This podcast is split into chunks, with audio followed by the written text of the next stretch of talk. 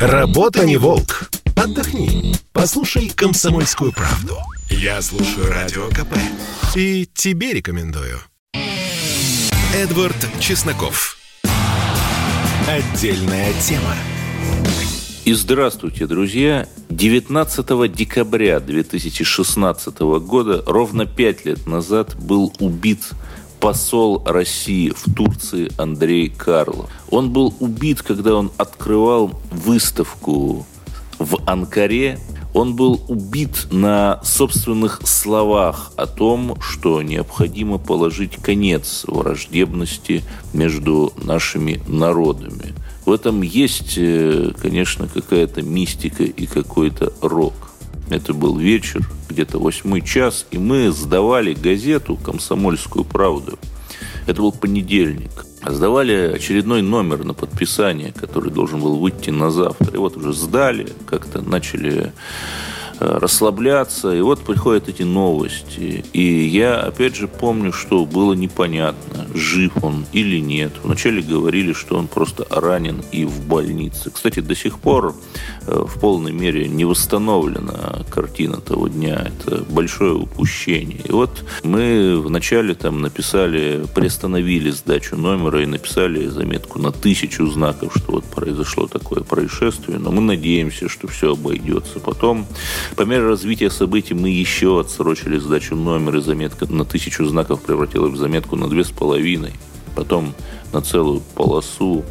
И мы до последнего отчаянно надеялись, ведь бывают же чудеса, тем более скоро Новый год и Рождество, но нет, к сожалению, нет. И буквально через два месяца и один день 20 февраля следующего 17 года тоже на боевом посту скончался еще один выдающийся российский дипломат э, Виталий Иванович Чуркин, постпред наш в ООН.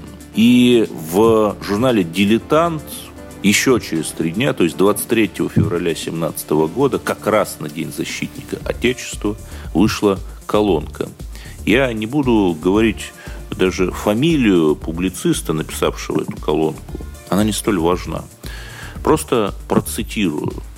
В журнале «Дилетант» Виталия Чуркина, э, русского героя, который э, прекратил бойню в 90-е на руинах бывшей Югославии, который героически отстаивал наши национальные интересы в ООН.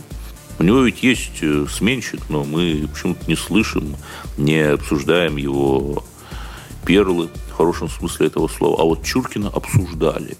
Так вот, э, колумнист этого журнала «Дилетант» применил в качестве творческого метода в своем креативе сравнение Чуркина и сталинского юриста Вышинского. Приведу наиболее невинный абзац из этого текста. То, что вытворял Вышинский прокурор на судебных процессах, не поддается описанию. Это нужно просто читать как для понимания нравственной катастрофы, которая произошла с путинской Россией, нужно было просто слышать речи Чуркина.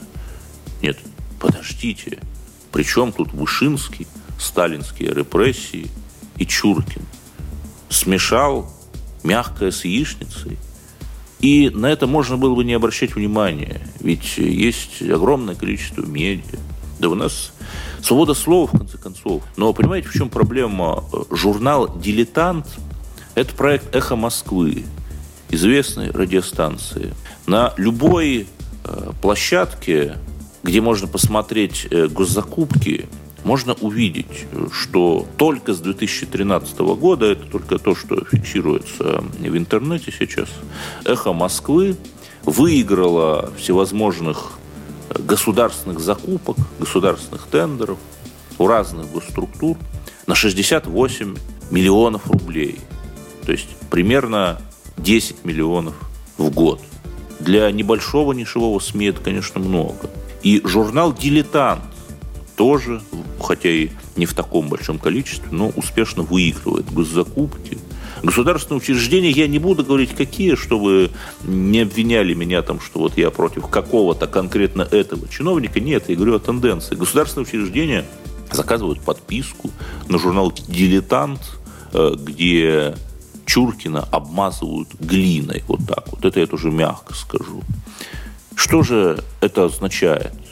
Это означает, что если мы говорим, что память и национальные интересы для нас что-то значат, то мы должны им следовать. И пусть русофобы существуют, много кто вообще существует, но давайте хотя бы перестанем кормить их за государственные деньги.